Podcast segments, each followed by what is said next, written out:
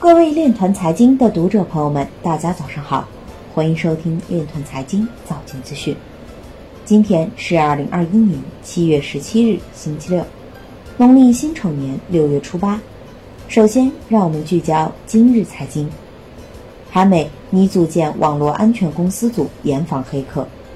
日本银行监管机构设立新部门监管数字货币及去中心化金融。网信办表示，运用区块链等新技术，为数字经济健康发展营造更公平、诚信竞争环境。央行表示，将按照国家“十四五”规划部署，继续稳妥推进数字人民币研发试点。美国比特币算力占比现已升至百分之十六点八，近两年来增长超四倍。有调查显示，百分之五十四的受访人员认为，到二零五零年，比特币将成为全球金融的主导力量。币安因在立陶宛提供衍生品，受到该国央行警告。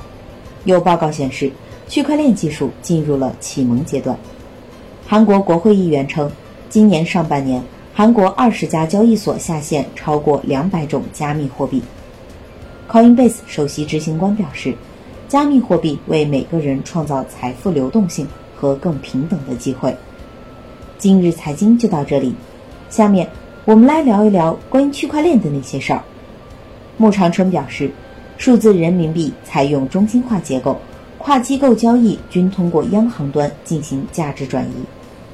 七月十六日消息，央行数字货币研究所所长穆长春表示，在数字人民币支付系统的交易层，为支持高并发、低延迟，实现公众直接持有央行债权，采用了中心化架构，所有跨机构交易。均通过央行端进行价值转移，同时设计了基于加密字符串的数字人民币表达式，保留了安全性、防双花、不可伪造等特点，还可以加载与货币相关功能的智能合约，促进业务模式创新，成为数字经济活动催化剂。